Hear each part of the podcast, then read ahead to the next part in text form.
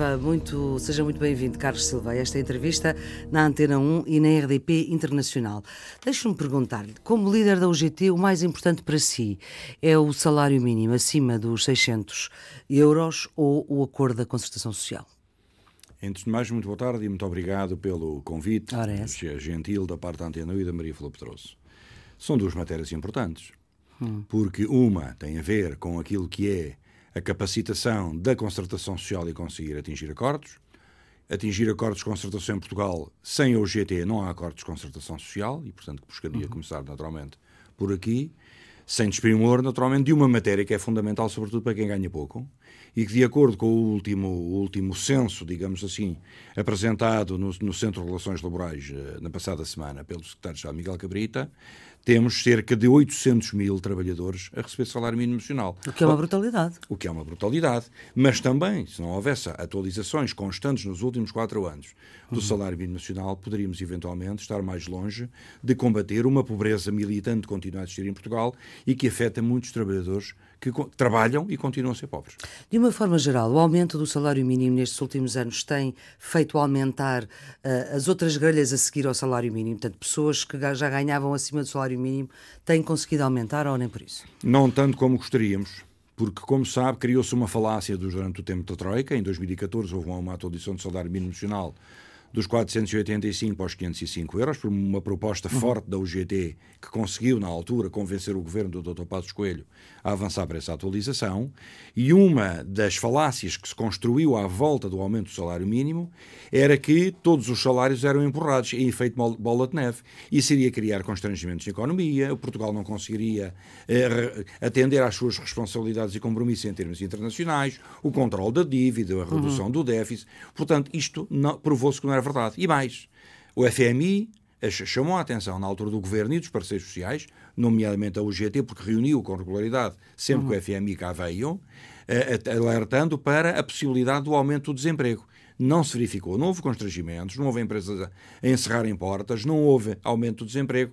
Pelo e contrário. também o aumento do salário mínimo nessa altura também não fez subir os salários a seguir ao salário mínimo. Não os empurrou, precisamente, não são as duas falácias. Uhum. Não só não aumentou o desemprego, nem, nem provocou fecho de portas, como, uhum. como se temia, de acordo com o papão do FMI, e ao mesmo tempo também não empurrou os restantes salários, como era a previsão do FMI. Para nós, o que era importante era que a negociação coletiva pudesse empurrar os restantes salários.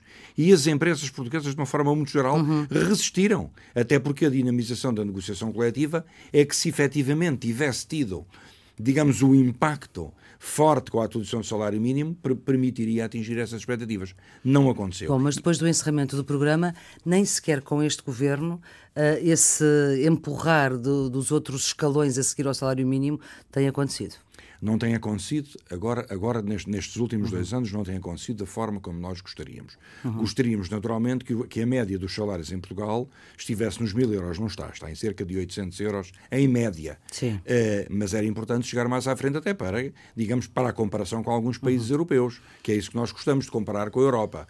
Uh, este acordo de concertação, para nós, também é importante no sentido de dar confiança à economia, dar confiança às empresas e aos trabalhadores naturalmente e poder, através da dinamização da negociação coletiva, finalmente começar a empurrar os salários. Aliás, Maria Flor Pedroso ouviu nos último, no último mês e meio o Primeiro-Ministro e Secretário-Geral do Partido Socialista afirmar em fóruns diferentes, quer enquanto Primeiro-Ministro no acordo uhum. de concertação, mas também no encerramento do Congresso do Partido Socialista, afirmar que era importante que a concertação social se preparasse para, além das questões de género, uhum. uh, de combate às desigualdades, também podermos avançar para uma alteração para melhor do, da, da, política salarial em Portugal. É um desafio que está colocado à, à generalidade do setor empresarial e verificamos que, eh, nos últimos dias, até, uhum.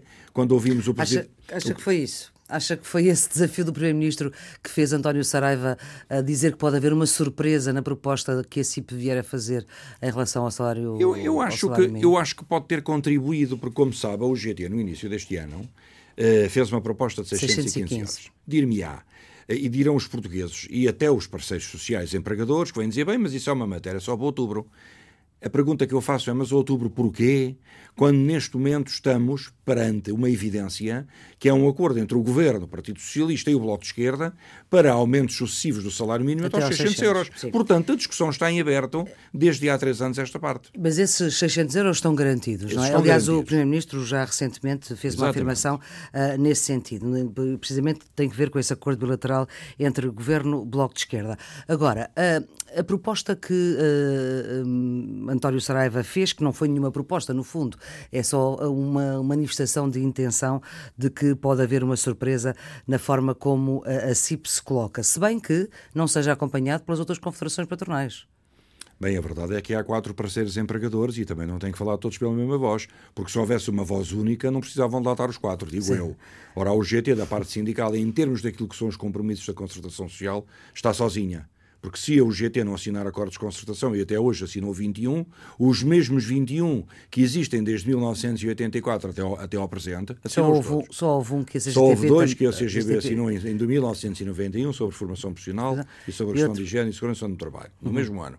Agora, o que eu quero dizer é que ouvi com atenção o Presidente da CIPA, também direi que julgo que o país, até pelas, pelas últimas intervenções que tem havido até eh, de deputados do Partido Socialista, de uhum. responsáveis do Partido Socialista, a virem chamar a atenção que este acordo foi um acordo importante, portanto, combatendo aquele mito que se criou que isto era um mau acordo e que era um, um, um acordo que aprofundava hum. a precariedade, nós acompanhamos naturalmente também a leitura do Presidente assim, bem, também era melhor que, que não fizesse. A leitura em relação ao salário mínimo. A leitura em relação ao salário mínimo. Uhum. Portanto, nós dissemos, quando fizemos a proposta em janeiro, que havendo condições na economia portuguesa de controle do déficit, de até eventualmente a sua redução, que é, digamos, o objetivo do governo e do, do atual Ministro das Finanças e Presidente do Eurogrupo.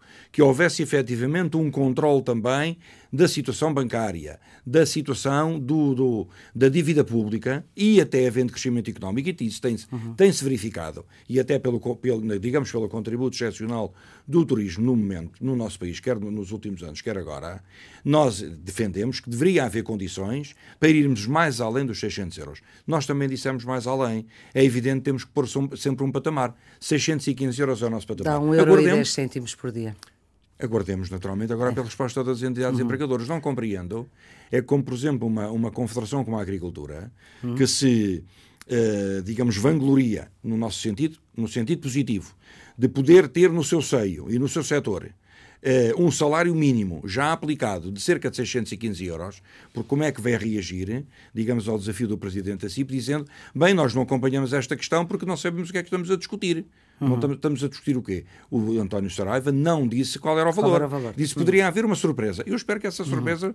seja agradável, ou seja, vamos para além dos 600 euros. Porque, uhum. na, na, opinião da UGT, há condições na economia portuguesa para reagir a um aumento superior. Houve aqui uma alteração, de facto, também eh, por parte do presidente da, da CIP, eh, ao superar a proposta eh, que o governo tem neste momento em cima da mesa, se bem que a discussão do salário mínimo ainda não se colocou, mas quando também no início, quando uh, ah, um, com este desenho uh, governamental e também a possibilidade e aliás a realidade do aumento do salário mínimo ao longo da legislatura se mostrou no início muito reticente a isso. Eu, não, eu sinceramente, pela leitura da, da intervenção do António Saraiva, aliás, ele hum. até esteve num debate com, junto de colegas seus, eh, e onde estava também o secretário-geral da CGDP e um professor da, da, área de Economia e Finanças e também do Direito de Trabalho, aliás, julgo que era do Direito de Trabalho, o que eu posso dizer é que talvez ele não tenha invertido o discurso. O que me parece da parte do António Saraiva é que há aqui eh, uma aposta na confiança, num discurso de confiança para a economia portuguesa, que me parece fundamental também para ela continuar uhum. a crescer ainda mais aos níveis europeus. Uhum. Ainda hoje vimos em alguns dados que é uma das sete economias que mais cresceu no primeiro trimestre deste ano, por comparação ao período homólogo de 2017. São sinais positivos para o país. E também é um sinal, já agora, deixe-me dizer-lhe, quando o presidente da CIP vem dizer que poderá haver até este sinal positivo, deixem, deixem lá os patrões chegar ao final do ano e fazerem a sua, a sua proposta e entrar na discussão, pode também ser um sinal positivo para se perceber que aquilo que aconteceu agora no Acordo de Concertação Social, em que só o GT, enquanto parceiro sindical, é que subscreve o acordo, é também uma forma de mostrar ao outrem ou àqueles que nunca assinam acordos, que afinal os patrões, que os patrões, eh, afinal até estão disponíveis para acompanhar algumas das expectativas que neste momento estão colocadas ao país. Eu acho que é um bom sinal, uhum. porque aqueles que só dizem mal eh, também têm que ser confrontados com a boa vontade dos outros que estão do outro lado da mesa, uhum. para ser um sinal importante. Carlos Silva, eh, este acordo, eh, como já dissemos, foi assinado com o Governo, com as confederações patronais eh, e com a UGT. Não tem o acordo dos partidos à esquerda do Partido Socialista que sustentam o Governo. Apesar de ser globalmente considerado positivo pela bancada do Partido Socialista, há vontade de o alterar na especialidade. O senhor é socialista, como toda a gente sabe, não integra a bancada do partido, mas se pudesse dar o seu contributo para afinar algumas propostas, o que é que, uh, qual é que era o seu contributo para melhorar este acordo uh, no Parlamento? O contributo já tinha dado em sede de concertação social através do GT, que... Ah, portanto, para si não há nada a alterar? Não, vou dizer, ah. o contributo que nós demos em sede de uhum. concertação e que não teve vencimento, porque os patrões acham que deve ser feita uma avaliação, nomeadamente ao período que vai passar de 90 para 180 dias de período experimental. Nós dissemos que há sempre. Para os contratos a termo. Para os contratos, neste caso, para contratos sem termo. Ou sem seja, termo, exatamente. Para contratos, contratos sem termo. Sem termo. Uh, e aquilo que eu disse, portanto, a UGT fez esta proposta, e eu, em nome da UGT, disse que era importante, eventualmente, clarificar o que é que é passar o, o período experimental de 90 para 180 dias. Para quê? Para não se correr o risco, como diz a esquerda, que efetivamente ao fim de seis meses as pessoas estão a trabalhar e afinal é um mero contrato a prazo e vão-se embora. Mas Carlos não Silva, é? não é só a esquerda, uma... esquerda do Partido Socialista. Mas também dentro do PS. É também dentro do Partido Socialista então, que há o receio de criar ali uma bolsa de precariedade. Então eu já disse também e mantenho que nós não veríamos inconveniente se o PS fizer esta proposta de criar uma norma travão para precisamente evitar os abusos daquilo que é o período experimental alargado, alargado e não transformar este período experimental alargado num novo contrato a prazo a seis meses, que depois pode ser ao final, ao final desses seis meses, pode ser ou renovado ou vai-se embora, e portanto não é um período experimental nenhum, é mais um contrato precário, nós naturalmente não vemos inconveniente que essa norma possa ser incluída. Mas, repito, não, isto, na nossa opinião, não altera a substância do acordo de concertação Ou seja, social. não desvirtua o acordo. Exato, não desvirtua, na nossa opinião, não desvirtua. Portanto, não pode dar argumentos para quem assinou o acordo vir dizer que agora o acordo já não é aquilo que eu tinha assinado e, portanto. Eu, eu percebo a posição a dos empregadores, não, não altera a substância do acordo, assim. clarifica, uhum. reforça aquilo que é a posição dos trabalhadores, mantém os 180 dias como, como período experimental, já incluindo os tempos de estágio, e para o GT que, como digo, não, nem muita gente refere ao GT, até camaradas meus do Partido Socialista, quando falam do acordo de concertação social, não falam no GT. Sem a UGT não havia acordo de concertação social. Sim. Ponto final. E nesse sentido nós... Mas isso já disse aqui mais que, mas, lá, ouça, mas, três mas vezes, hoje ouvi assim. um camarada meu falar dessa matéria, foi o João Galamba, uhum. fiquei satisfeito pela, pela, pelas posições que assumiu e a defesa que faz do acordo, Sim. mas naturalmente também não está refém de nada a não ser o grupo parlamentar reserva-se o direito de poder uhum. colocar algumas clarificações que não desvirtuam o acordo. Para mim, isso é um princípio fundamental. O, o, período experimental, estamos a falar do período experimental de contratos sem termo. Sem termo. E mais nada? Não há mais nada que pudesse dar o seu contributo? Poderia dar muitas outras coisas. Nós gostávamos, por exemplo, que o princípio do tratamento mais favorável fosse alargado a mais matérias. Por exemplo, até a matéria que nós propusemos do trabalhador estudante. Hum. Os empregadores não aceitaram. Aceitaram exclusivamente no caso de uma convenção coletiva caducar, todo, passam para a esfera individual do trabalhador dois direitos, além daqueles que são obrigatórios pelo, pelo Código de Trabalho, tudo o que é a parentalidade. Como uhum. sabe, a parentalidade está no Código de Trabalho, está Sim. na lei portuguesa. Só que há convenções coletivas que vão muito para além. Vou-lhe dar um exemplo agora nos últimos dias. Um, um banco, conhecido em Portugal, que é o Santander, eh, aplicou uma norma muito para além daquilo que está no Código de Trabalho, de melhoria das condições de parentalidade para os seus trabalhadores, que nós gostaríamos de ver replicadas em, to em Já todas agora, as... qual é que é a norma? É Era... a norma que amplia, nomeadamente, o tempo de dispensa dos trabalhadores e para cuidarem dos filhos. para quanto? Para, para seis meses, uhum. o que é extraordinário para, para, para, pais e para mães, nomeadamente para pais. O que nós aqui queremos dizer é que eh, estas normas ficam na esfera individual do trabalhador, nós propusemos outras, os empregadores não aceitaram. Mas isto é uma negociação e nas negociações não conseguimos levar avante todas as nossas matérias como desejaríamos. Deixa-me perguntar-lhe, eh, o líder eh, parlamentar do Partido Socialista, que é também presidente do Partido Socialista, Carlos César, diz que esta matéria tem que ser negociada no Parlamento com todos, eh, também à esquerda, até pelo caminho governativo que os partidos têm feito. O que eu lhe pergunto é se a esquerda, a esquerda do PS, pode contribuir para alterar também, em sede de especialidade, o acordo ou enfim, quando ele descer à Comissão, um, as normas, porque há esse entendimento que pode descer uh, sem, uh, sem votação e, portanto, tu, todas estas uh, propostas estão na Comissão da, da, da especialidade para serem discutidas. O que eu lhe pergunto é se pode haver abertura também para que a participação e a, e a, a participação do, dos partidos como o PCP e o Bloco na, nestas matérias poderá, poderão também não desvirtuar o acordo. Ouça, a, UGT é uma central sindical, não é um partido político e, portanto. Sim, mas está aqui numa dizer, dupla qualidade também. Tem, tem, aqui uma qualidade que é também de um dirigente político, político e partidário, mas sobretudo sindical. O que eu quero aqui dizer é que a Assembleia da República tem o poder democrático na mão de poder alterar o acordo.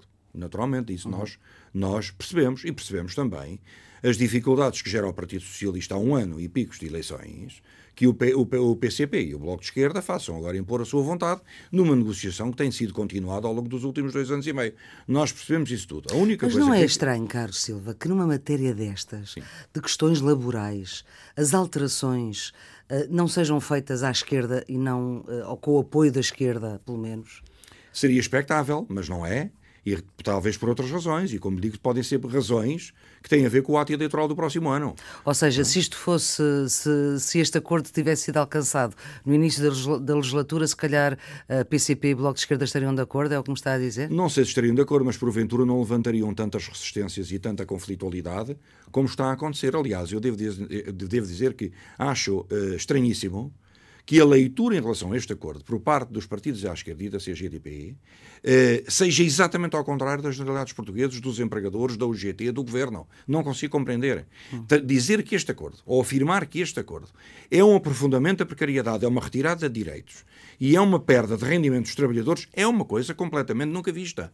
Ou estamos noutro planeta, ou estamos noutro país, nós estamos em Portugal. Não é essa a nossa leitura, nunca foi, e nós achamos que este é um bom acordo para combater Silva, a precariedade. Há um português, eh, Sim. que é o Presidente da República, Sim. que elogiou o acordo pela sensatez, mas simultaneamente disse que, estou a citar, que estava mal explicado política e juridicamente aqui e acolá. Isso é melhor perguntar ao Sr. Presidente da República o que é que ele eventualmente quereria dizer. Talvez tenha feito isso em conversas com o Sr. Primeiro-Ministro. Nós não nos explicou, mas disse que era um acordo sensato. Uhum. E, portanto, se é sensato não tem que mais. ver, provavelmente, é... com, com o facto de, em 2008, o Tribunal Constitucional ter chumbado também, o Presidente Cavaco Silva mandou para o Tribunal Constitucional a possibilidade do alargamento uh, do, do período de experiência de 90 Sim. para 180 dias, portanto, é de 3 meses para, para é 6, e o Tribunal Constitucional chumbou. É verdade, e, portanto, nós colocámos essa questão variedíssimas vezes em sede de concertação então, social. Então, o Presidente tem razão, ou não? Tem razão nesse alerta. Esse é um alerta. Há coisas que Enfim, ele não fala disto, mas Sim, se calhar. É falou é que está a especular. E eu também poderei especular no mesmo hum, sentido. E poderia acompanhá-la, isto poderia acompanhá-la no mesmo raciocínio. É uma matéria que o Governo eh, nos transmitiu, que tinha feito as suas análises e, portanto, da, da interpretação jurídica ou constitucional que o Governo e os seus especialistas tiveram, e também os nossos, e das várias confederações, todos apontam para que esta, esta decisão não é inconstitucional. Portanto, não está ferida uhum. de inconstitucionalidade. Mas quem decide é o Tribunal Constitucional. Até lá teremos que ver. Mas não deixa de ser um acordo equilibrado. Uhum. equilibrado no sentido de perceber que há condições, e continua a haver condições em Portugal, para que sindicatos, empregadores e governos uhum. se entendam. Eu acho que é um bom, é, um, é, um, é um bom, uma boa imagem do Olha, país em termos externos. Há outra queixa que um, até o Partido Socialista, grupo parlamentar, acompanha, que é o facto de terem sabido do acordo pela comunicação social, uh, o PCP, o Bloco uh, e o Partido Socialista. Imagino que o GT não, porque estaria dentro das negociações. A UGT deu, deu o pontapé de saída para as negociações. Nós sabíamos e, portanto, que esta há dois anos. Mas acha normal isto? Acha que isto é uma forma de, uh, numa circunstância governativa como é a que nós vivemos desde 2015, uh, 2016? para cá. Acha que é normal que nesta matéria um acordo com este peso Uh, até não passe uh, por nenhum dos é, partidos, é, oh, até Maria, aquele que sustenta mesmo Maria o governo, que é o Partido Socialista. Maria Pedroso, eu com, com, o devido respeito tenho as minhas dúvidas que efetivamente não tenha havido explicações atempadas à generalidade dos, do, do, dos parlamentares, nomeadamente o PS. Tenho alguma dificuldade.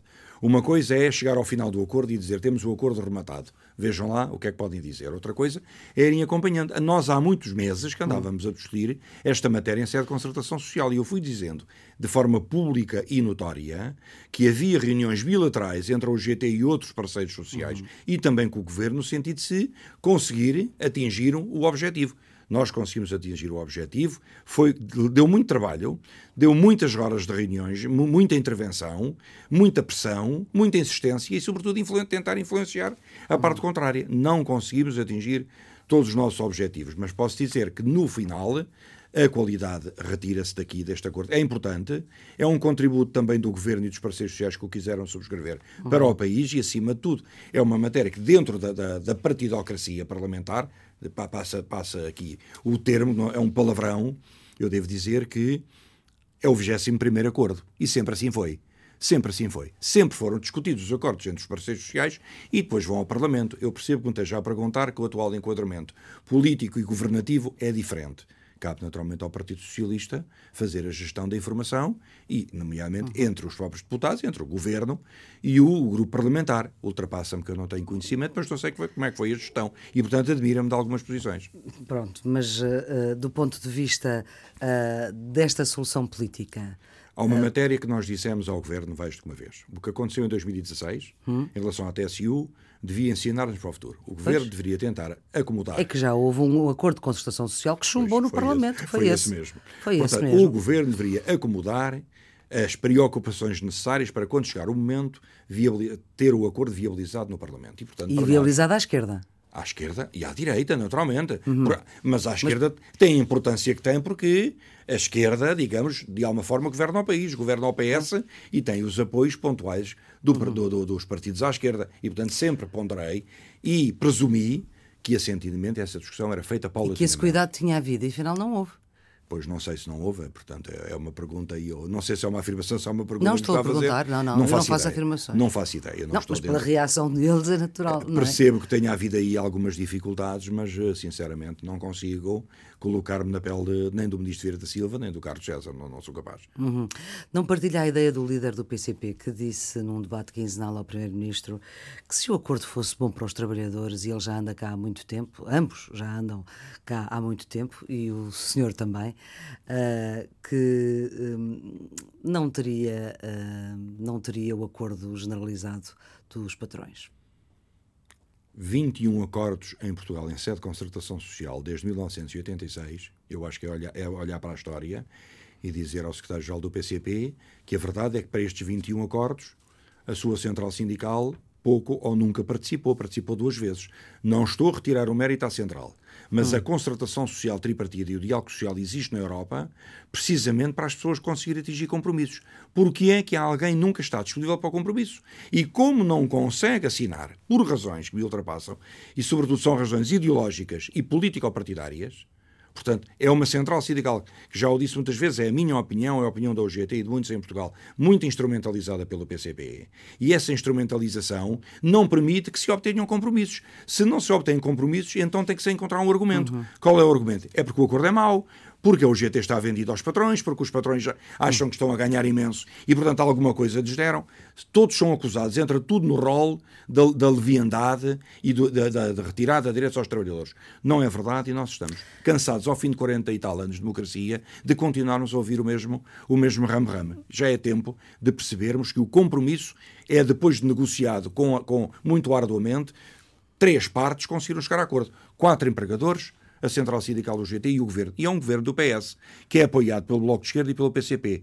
Um governo tem tido tantos entendimentos à esquerda. E só na questão da legislação laboral em, relação a algumas matérias, é que é acusada de estar a aprofundar a precariedade quando o governo dá um passo fundamental para o seu combate. Desculpe, mas eu continuo a não, a não, a não perceber este tipo de negação da realidade em que este acordo se transformou. Mas, Carlos Silva, não faz sentido a reivindicação à esquerda do Partido Socialista que, com a atual configuração política, que pode, não sabemos o que é que nos traz o futuro, uh, mas com a atual configuração política, que este seria o cenário político ideal para retirar uh, do Código de Trabalho aquilo que a Troika impôs? É uma boa pergunta para colocar ao Governo e há muitas coisas. Não, estou a perguntar assim. E o Governo já retirou muitas coisas. Devolveu os feriados, fez a reversão dos salários da administração pública, de muitos dos reformados e pensionistas deste uhum. país, de pessoas, de muitos milhares de trabalhadores uhum. que tinham complementos e que lhes foram repostos. Sim, e, portanto, há uma, fez outras coisas. Um, claro, e muitas outras coisas. Há muito diálogo, há um, há um diálogo de negociação, uhum. mas simultaneamente o país tem que continuar a, a cumprir os seus compromissos internacionais. É neste sentido de compromissos Mas em que é que, por exemplo, põe em causa Sim. os compromissos internacionais o facto de uh, repor os dias, as compensações indemnizatórias em caso de despedimento? Isso é. não põe em causa compromissos internacionais. Aquilo que nós temos vindo a dizer há muito tempo em relação a algumas matérias. Nem as horas extraordinárias em relação a matérias, nada disso. Um governo não governa só para os trabalhadores, governa para todas as partes. O clima de confiança económica é pela. Sim, mas, é mas estas introduções Sim. foram colocadas pela Troika, nem sequer estavam, pois, nem sequer estavam no, no Mas o governo inicial. propôs esta questão aos patrões e os depois os patrões não cederam. Este acordo se essa questão fosse colocada, e foi colocada pelo GT e também pela CGTP, os patrões recusaram-se, portanto não haveria acordo. Portanto, só de uma a forma coerciva. Da indemnização de, Sim, do, estas matérias. Foi colocada... Claro, vários, não... então em dois anos... Então, não, mas agora, para este acordo foi colocada agora... O GT colocou essa questão claramente e a CGTP também. Não tenho que fazer Sim. jus à verdade. Colocámos novos E o questões. Governo? Não é o governo, são os patrões, o governo. Certo, e o governo também colocou essa o questão. O governo tem dito sempre, aliás, o ministro Vieira da Silva disse várias vezes: acordos de concertação é importante serem discutidos entre os parceiros. Só se chegarem a acordo, nós depois cá estamos. E o GT ah. fez esse trabalho de sapa com os patrões, muita vez, e não conseguimos ultrapassar. E qual é, qual é a justificação dos patrões para não, para não avançar nisso? Acham que tem um problema grave para, para, para a sustentabilidade das empresas. E nós defendemos naturalmente o ponto de vista dos trabalhadores.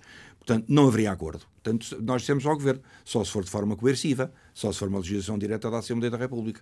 E como sabem, o Governo, o Partido Socialista, em relação a algumas matérias que também foram impostas pela Troika, o Parlamento já tomou decisões. Olhe para a questão, por exemplo, da caducidade das convenções coletivas, não é? Qual foi a decisão que o Parlamento tomou? PS, PSD e CDS rejeitaram. Como rejeitaram os 35 horas para o privado, também Sim. é, digamos, uma ambição, uma ambição da, da, esquerda, e da esquerda dos hum. trabalhadores. Mas não foi possível. E, portanto, tudo isto é política, nós percebemos, mas agora, se é no princípio, mas se conseguiram ter compromissos... Político, isto não faz, uh, uh, não faz perceber que o Partido Socialista e o PS, ao, mesmo tempo, sancionam uma política que criticou?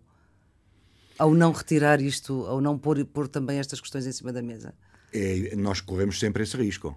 Nomeadamente o Partido Socialista corre sempre esse risco e qualquer governo corre o risco. A verdade é que uma coisa é quando nós estamos na oposição, outra, outra coisa é quando estamos no governo. E já agora passaram dois anos e meio uhum. da posse de António Costa e do atual governo do Partido Socialista. Aquilo que se foi destruindo e retirando durante quatro anos ou cinco, uhum. eh, o país está a exigir que seja reposto com rapidez. É evidente que eu, da parte, do ponto de vista dos trabalhadores, havia de ser de um dia para o outro. Não é possível, por isso é que temos um conjunto de guerras sindicais neste momento no terreno no nosso hum, país e que ainda não conseguimos ultrapassar, não sim, é? Sim. E, portanto, se fosse tudo revertido com facilidade, eu ouvi o Primeiro-Ministro Estadual do Partido Socialista dizer Roma e Pavia não se fizeram no mesmo dia. O que importa agora... Não podemos dar um passo maior que a perna. Exato. Então tem, isto tem que ir a pouco e pouco, sem afrontar de uma forma, digamos, despoderada aos patrões, porque o Governo precisa de investimento. O país precisa de investimento. Há algumas matérias, são matérias que naturalmente colidem de frente com as entidades patronais. Eu não estou aqui a defender as entidades patronais. Estou a colocar aos microfones da Antena 1 aquilo que são os argumentos que os patrões invocam. Os senhores querem confiança na economia, querem que os patrões continuem a investir, querem criar emprego, então também não afrontem claramente a capacidade de investimento. Uhum. E é com este tipo de discurso, quer o Governo, quer o GT, quer muitos outros atores sociais e políticos no país, no sentido do equilíbrio e da serenidade, e a pouco e pouco de forma paulatina, nós vamos colocando algumas reversões daquilo que aconteceu durante os anos da Troika. Carlos Silva, onde é que vai estar na próxima sexta-feira, 6 de julho, quando o Parlamento estiver a discutir estes eh, projetos e estas. A partir das oito e meia da manhã vou estar na Assembleia da República, nas galerias. Nas galerias, não vai estar lá fora a protestar? Não, não, nós não contribuímos para a confusão. Nós gostamos de lá estar, olhos nos olhos, perceber o que é que os deputados vão afirmar, dos vários partidos. Nós reunimos com vários grupos parlamentares uhum. e queremos também, como já fiz no tempo do Dr. Passos Coelho, ir ao Parlamento uhum. em determinados momentos, em determinadas datas, uhum. onde se estão a discutir questões muito importantes para os trabalhadores. Queremos saber qual vai ser também o comportamento, em vez de ser na televisão, estarmos lá a dar na a cara. Rádio? E, e, na rádio, peço desculpa, uhum. nos jornais, dar a cara por um acordo que nós subscrevemos. Mas se eu dissesse que uh, no início desta legislatura um, podemos ver a UGT e a CGTP mais, não digo em em alguma consonância, em alguma aproximação, à medida que a legislatura avança, maior vai ser é, a curva é voltam a, a divergir. Daqui a um ano e meio tem eleições legislativas o que é que acha que acontece à esquerda, nomeadamente com a CGTP, que é um braço sindical do Partido Comunista. Depois do que aconteceu nas autárquicas do ano passado. Eu acho que tocaram os sinos a rebate em algumas sedes partidárias, à esquerda e à direita, em todo o país, com os resultados do PS. E, portanto, quando se aproxima um ato eleitoral tão importante, ou vários atos eleitorais, hum. no próximo ano, percebo que há, digamos, uma ansiedade maior em criar mais conflitualidade, em desgastar o governo, em desgastar também a UGT, porque não? Porque a UGT é sempre acusado ou está ao lado dos socialistas ou está ao lado dos social-democratas, seja quem for que esteja no governo. Portanto, há aqui muita pressão. Mas também há uma coisa que é verdade na questão dos professores, ontem viu Sim. os dois secretários-gerais da FNEC, da OGT e da uhum. FEMPROF, da CGTB, estarem juntos. Portanto, quando é necessário haver convergências, há convergências. Essa é uma enorme preocupação sua. Já pediu uma reunião com o Primeiro-Ministro que ainda não teve, creio. Eh, falei com ele no dia da assinatura do acordo, portanto, uhum. que foi no dia 18. Eh, a agenda dele tem sido tremenda. Sim. Temos trocado, as nossas conversas às vezes é por SMS, temos trocado impressões. Aguardo a todo momento, quando ele regressar agora do Conselho Europeu, que possamos conversar em relação a esta matéria, Mas... porque nós temos que insistir. É preciso que uh, isto seja dirimido pela via negocial. E uma coisa que nós Tem esperança que professores e governos cheguem a acordo? Tenho, tenho esperança, tenho, porque já havia da parte dos sindicatos dos professores e ouvi disponibilidade para um processo negocial. Não está a haver negociação com o governo. O governo não está a negociar. O Portanto, ministro, o governo é que não está a ter abertura. O, o governo, o governo, o senhor ministro não eh, reabriu a porta da negociação. E, portanto, quando ouvimos a senhora Secretária de Estado, Alexandra Leitão, Leitão. vir com questões pertinentes, colocadas de forma avulso, fora de um quadro negocial, as questões são importantes, mas deviam ter sido ditas, eh, na nossa opinião, à mesa das negociações com os sindicatos, até para também retirarem alguns argumentos, e uma, um processo negocial há de ter um desfecho. Na nossa opinião, há condições para haver um desfecho favorável. Então está, está, a fazer uma crítica à forma como o Governo tem negociado Neste caso, questão. sim, sim, eu já, eu já disse ao Sr. Primeiro-Ministro que era importante ser ele neste momento a conduzir o processo. Uh, sem, sem, sem deixar cair o seu Ministro da Educação, uhum. o Sr. Primeiro-Ministro dar a cara por este processo. Estamos a falar. Mas como de... é que ele faz isso? Se ele, se, ele, se ele encabeça a negociação, o que é que lá está a fazer o Ministro da Educação? Pois isso é uma decisão que cabe ao Sr. Primeiro-Ministro. Nós temos que falar com quem decide e quem conta, com quem tem força política. Eu já uma vez disse e mantenho que o Sr. Ministro da Educação pode ser um excelente cientista, um grande investigador em Cambridge, essa, essas qualidades nós não pomos em causa, nem retiramos mérito. Mas do ponto de vista negocial, tem delegado, em, em muitos momentos, sobretudo nos últimos momentos, essa capacidade negocial na Sra. Secretária de Estado. Não estou por em causa a Secretária de Estado Alexandre Leitão, que é uma pessoa altamente qualificada. Estamos a falar de capacidade de decisão política. E a decisão política também tem que se perceber qual é a margem de manobra que o Governo tem para acomodar algumas das pretensões. Se me pergunta, é tudo o que os professores querem? Não sei. Há uma coisa que os professores não abdicam e que nós estamos de acordo e secundamos essa posição. É o tempo de trabalho. Estamos a falar dos tais nove anos, quatro meses, meses, e dois dias. Estamos a falar do tempo de trabalho e da contagem. Portanto, para si não houve mal entendido nenhum quando o Governo inscreveu no, no orçamento a, a, norma, desde o orçamento deste ano, a norma, a tal norma do artigo 19, uh, que era exatamente isso, que era no o dia, tempo de trabalho no global. No dia 15 de novembro houve um acordo assinado, um protocolo Hum. Os protocolos não têm que deixar mal entendidos. As pessoas, quando, quando assinam, sabem o que é que estão a assinar. Estavam a falar da contagem e também outra matéria para ser discutida é quanto é que isto custa. É possível pagar tudo? Não é possível? Aquilo que o governo. Bom, o governo disse, diz que são 600 milhões. Não, o governo disse que era só pagava dois anos e sim, seis meses, não estou a hum. E entretanto começou-se a falar em milhões para aqui, milhões para lá. Eu não sei quanto é que custa. Por isso é que é preciso encetarmos um processo negocial sério, o Primeiro-Ministro rápido. Disse, são 600 milhões. Os sindicatos disseram a Rui Rio, que também estiveram Sim. agora reunidos com o líder do PSD, que, eh, e foram 11 são sindicatos, menos. são 250 milhões, o que são coisas, enfim... O doutor David Justino já tinha falado em 400 milhões, portanto toda a gente fala em milhões. Quanto é que custa? Eu não sei. O que nós precisamos de perceber é se há condições no tempo para o Governo dilatar as suas responsabilidades e os seus compromissos que possa eventualmente entabular com os professores e com a restante administração pública. Lembro que há mais 17 setores da administração pública que estão à espera do desfecho com os professores, do que é que vai acontecer. Pois, mas é precisamente por isso que o Governo não quer fechar, mas é preciso... não, não quer contabilizar esse tempo Ouça, todo. Mas é precisamente por isso que tem que haver um processo negocial. E o Governo tem que justificar de uma forma plausível e, e, e exata, o mais rigorosa possível, de quanto é que estamos a falar. De quanto é que estamos a falar? Quanto em termos de dinheiro ou em termos de tempo? Em termos de dinheiro, porque o tempo os, os, os trabalhadores não abdicam dele. Mas podem, mas podem negociar mas... um valor, enfim, diferente, inferior, superior, certamente não será àquilo que, àquilo que neste momento se comenta. É que o país, a única coisa que sabe é que nós não temos condições realmente para pagar 600 milhões. Ponto final. Já percebemos. Foi isso que o Primeiro-Ministro disse no Parlamento. Ele até disse, read my lips, não há dinheiro. Mas pode haver ao longo de várias legislaturas, certo? E talvez até nem estejamos a falar dos nove anos. Os sindicatos já demonstraram disponibilidade para eventualmente discutirem outras alternativas. A doutora Alexandra Leitão uhum. apresentou uma alternativa. Porquê é que não falamos do encurtamento do tempo para a reforma? É uma possibilidade. Discutam. Agora é preciso é discutir em presença dos sindicatos e do governo. E o primeiro-ministro aqui eh, o convite que eu faço ao Sr. Primeiro-Ministro, e já lhe disse, era importante para diminuir a conflitualidade que neste momento existe. Até porque há uma coisa que o país já percebeu. Os professores estão unidos, estão unidos inclusivamente estão unidos todos todos, todos em grande convergência com todos os sindicatos e são muitos sindicatos com estão os vossos e os da CGTP todos há convergência até com sindicatos hum. independentes uh, e portanto com esta unidade toda é bom lembrar o que é que aconteceu em 2008 hum. e portanto eu acho que vale a pena parar para pensar, para refletir e para negociar. Tem que haver tempo para a negociação. E esta negociação, ou o Sr. Ministro da Educação está mandatado para tomar decisões, ou então temos que ter o Primeiro-Ministro. Eu pedi ao Primeiro-Ministro para assumir essas decisões, uma vez que andamos há, há meses a encanar a perna a como se diz em Portugal, e não uhum. se tomam decisões. É isso que nós estamos... Mas, uh, Eu estou uh, consciente que, que, com o processo negocial reaberto, há condições de se atingir um objetivo. E o Carlos Silva faz mesmo questão de ter essa reunião formal com o Primeiro-Ministro por causa deste assunto? Eu não disse que era formal. Eu hum. pedi ao Primeiro-Ministro, precisava, precisávamos de conversar, a sério. Hum. Portanto. Mas pediu publicamente e, portanto... Mas, não, posso, não, mas, não, mas ele é secretário-geral do Partido Socialista, até pode falar em minha casa, nós podemos conversar.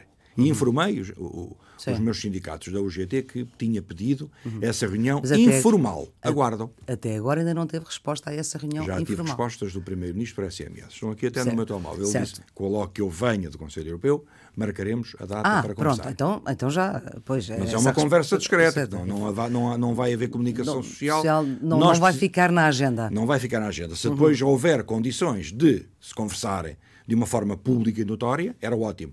Mas a, a, a, nossa ideia sempre é, como se diz em, em bom português, partir pedra. Hum. Precisamos de perceber qual é a margem de manobra de um lado e do outro. E eu estou a falar dos sindicatos da UGT. Só estou a falar dos meus. Eu tentarei uhum. intervir como mediador, se é que aqui o secretário-geral da UGT é o mediador. Mas se esta. Uh, uh, o que receia é que haja uma ruptura e que isto tenha também reflexos nas eleições em 2019. Ouça, há uh, uma ruptura, é indesejável para todos. Para o governo, para os pais, para os professores, mas sobretudo para os alunos. E, portanto, quando estamos a falar de todo o universo da educação em Portugal, temos todos que perceber que há que sentarmos à mesa e percebermos, ouça, perceber até onde é que podemos ir, de uns lados e, e dos outros. Já percebemos qual é a posição do presidente do PSD, que também não é favorável, por exemplo, ao pagamento integral uhum. daquele, daquele tempo, mas acusa o governo do Partido Socialista de ter criado expectativas, e isso é uma questão política, portanto já não é e uma questão. E o está de acordo com isso? Que, eu, que, que, o Governo criou a expectativa de é verdade, o tempo todo. O Governo criou expectativas, uhum. portanto, neste sentido... Mas o Governo já veio dizer que não. E agora já veio dizer que não. E, portanto, uhum. a Flor Pedroso perguntou-me, bem, mas se calhar houve um mal-entendido. Os protocolos não, não Não, eu não sou eu que digo. Não, não. Houve já uma ministra aí nessa cadeira, a ministra Maria Manuel Leitão Marques, diz que houve um mal-entendido. Porque nunca Sim. esteve nas contas do Governo contar o tempo todo. Pois, mas para nós esteve. Para, para o movimento sindical esteve contar o tempo todo. Uma coisa é contar o tempo, outra coisa é pagá-lo. Nós temos que perceber numa reunião onde é que ficamos. Uhum. E eu ouvi, repito, há disponibilidade Sim. dos sindicatos da UGT para, primeiro, definir a questão da contagem E depois, quanto é que isto custa? Vamos ver. Agora, a contagem é algo que é intransponível. Porquê? Porque diz a respeito ao trabalho efetivamente prestado há pelas outro, pessoas. Há outro setor em grande, há outro setor em grande uh, ebulição, que é o setor da saúde. Sim. Hum. Que também tem Uh, que também tem uh, os sindicatos da CGTP e da UGT é muito em uníssono. Também muito uníssono, porque, ouça, para já, a partir do dia 1 de julho, uh, entra em vigor a questão das 35 horas. Sim. Nós sabemos que se reduzem as horas, também reduzem vai reduzir... o salário. não, não estamos a falar de salário, estamos a falar é do número de trabalhadores. Sim. Portanto, como sabe, há um movimento já de greve, Sim. no sentido de reivindicar mais trabalhadores, mais 2 mil enfermeiros para o Serviço Nacional de Saúde.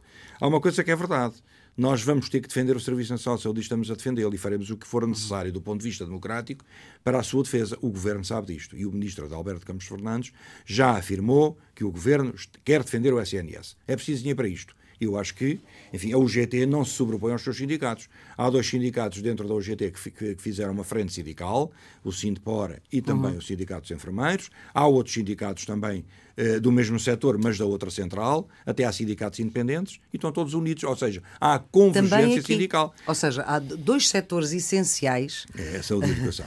a saúde e educação que estão todos unidos contra o governo. Naturalmente. Isto nós... dá o quê? Naturalmente, quando estiver com o Primeiro-Ministro, eh, tendo a expectativa de que ele converse connosco, hum. perceber que não abordaremos só a questão da educação, abordaremos também a questão da saúde. E também vai abordar outra questão, pelo menos tem um dos seus sindicatos a querer aumentos salariais para 2019 os sindicatos da administração pública, isso não é um sindicato, é uma frente sindical, sindical que é FESAP. E nós também defendemos que sim, há condições é que os trabalhadores da administração pública não são aumentados. Desde 2000, foi 2009 foi o último ano, com Sócrates, uhum. 2,9%. E, portanto, é mais do que justo. Depois do período da Troika. Primeiro foram as retiradas dos salários. Agora houve a reposição. Tá bem, mas isso, é isto nem sempre é uma questão de justiça, é, como já há. É uma questão de disponibilidade. Pois. Vamos ter que perceber que o governo que disponibilidade é que há, até em termos percentuais, e a FESA propôs em cima da mesa 3%, 3%. para 2019, vamos ver. Nós também no setor também bancário... propôs 2,5% para 2018 e não aconteceu nada. Sim, nós também propusemos, por exemplo, em alguns setores, em alguns setores e em alguns acordos de empresa que temos vindo a obter nos uhum. últimos meses, 3%, 4% e estamos a conseguir 1,5%, 2%, 2,5%. Ouça, nem, nem sempre conseguimos. Agora temos é que fazer propostas. Se não fizéssemos propostas nenhumas, é que eram perigosas.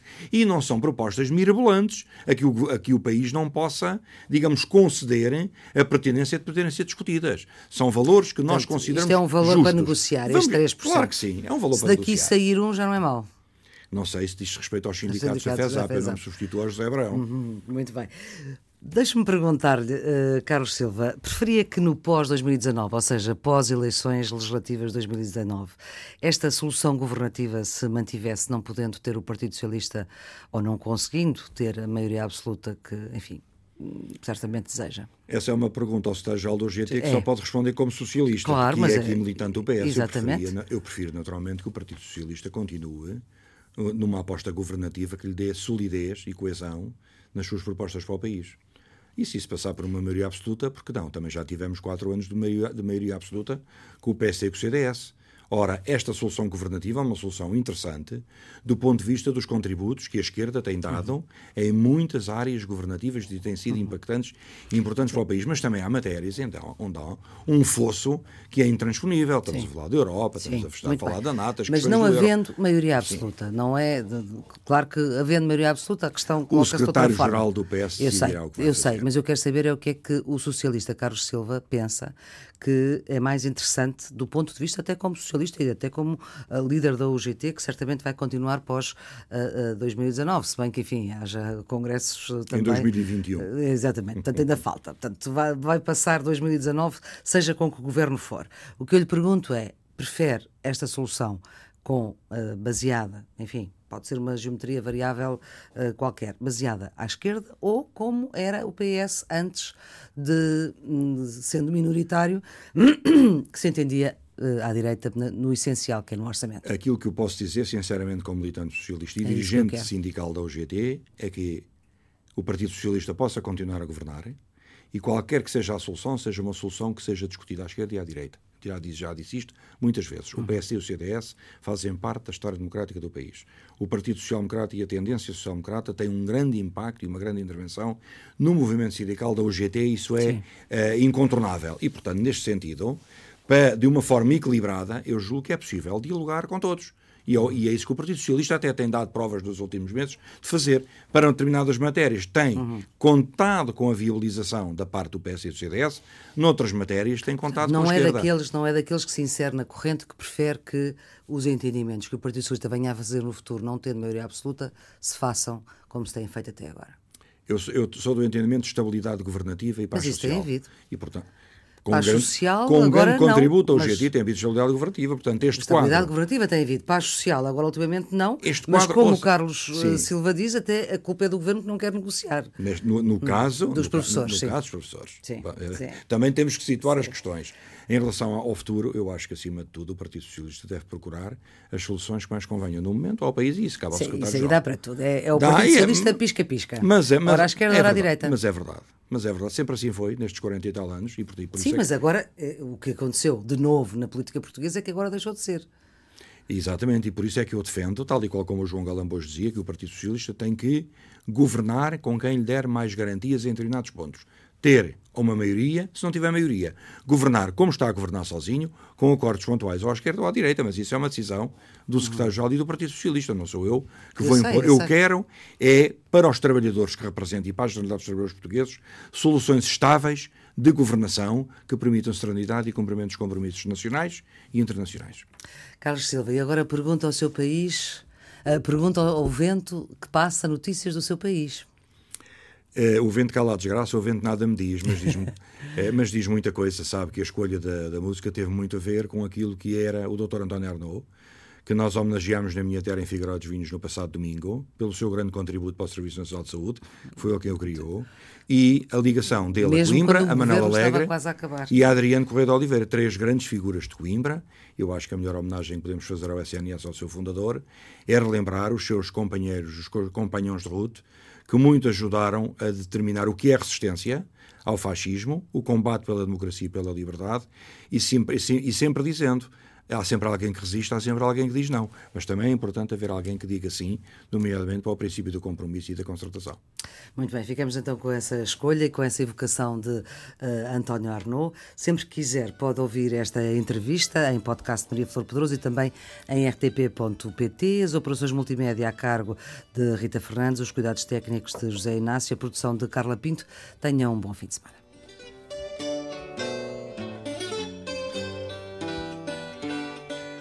Pergunto ao vento que passa notícias do meu país e o vento cala a desgraça. O vento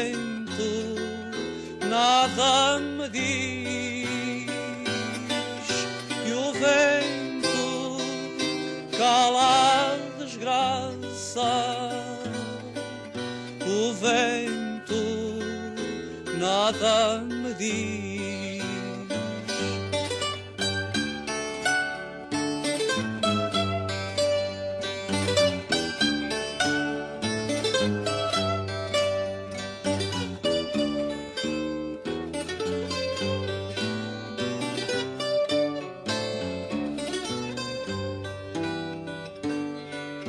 mas há sempre uma candeia dentro da própria desgraça.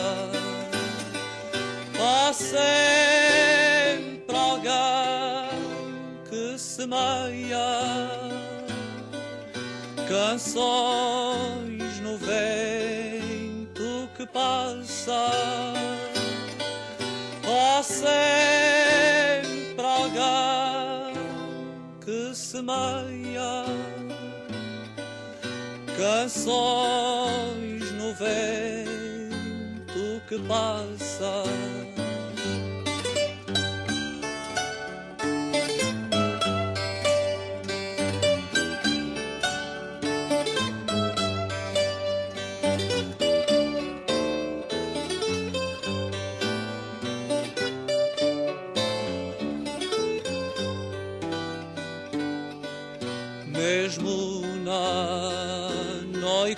Mais triste, em tempo de servidão. Há sempre alguém que resiste, há sempre alguém que diz não, há sempre